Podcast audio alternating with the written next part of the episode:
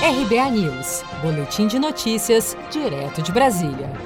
O Ministério da Saúde registrou na noite desta segunda-feira, 31 de agosto, mais 45.961 casos e 553 novas mortes pela Covid-19 nas últimas 24 horas. Ao todo, o Brasil já soma 3.908.272 casos confirmados e 121.381 vítimas fatais da doença causada pelo novo coronavírus. Segundo estimativas do governo, 3.097.734 pessoas já se recuperaram e outras 689.157 seguem em acompanhamento em todo o país. Um estudo publicado em 28 de agosto no site da revista médica JAMA Pediatrics, conduzido pelas pesquisadoras Roberta DeBiase e Megan Delany, do Hospital Nacional Infantil de Washington, alerta que crianças infectadas podem transmitir o novo coronavírus durante semanas, mesmo que não apresentem sintomas. De acordo com a pesquisa, 22% das crianças não desenvolveram sintomas durante toda a infecção.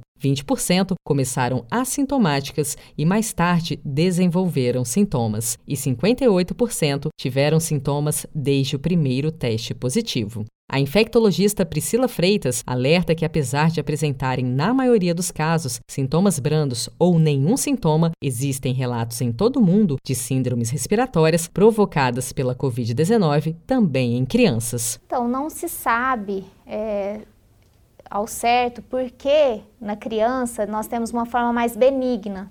E isso pode estar associado ao sistema imunológico das crianças.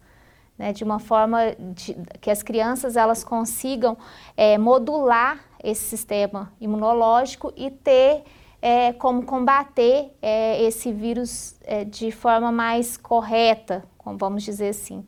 Então, a, a, em todos os países, é, as crianças elas apresentaram uma forma assintomática ou assintomática, apesar que já tem sido descrito uma síndrome inflamatória que ocorre nessas crianças, que pode levar um, uma doença, como uma doença autoimune, que é semelhante à Kawasaki, que é um, uma síndrome que acomete vários órgãos do organismo.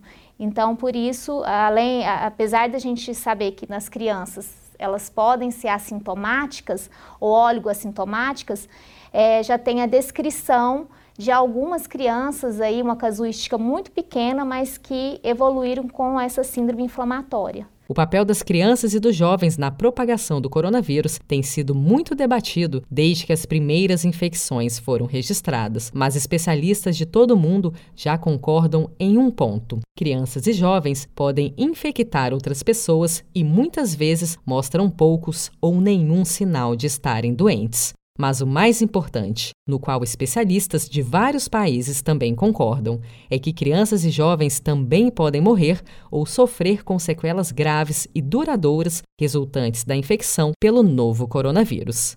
Você está preparado para imprevistos? Em momentos de incerteza como o que estamos passando, contar com uma reserva financeira faz toda a diferença. Se puder, comece aos pouquinhos a fazer uma poupança. Você ganha tranquilidade, segurança e cuida do seu futuro. Procure a agência do Sicredi mais próxima de você e saiba mais. Sicredi, gente que coopera cresce.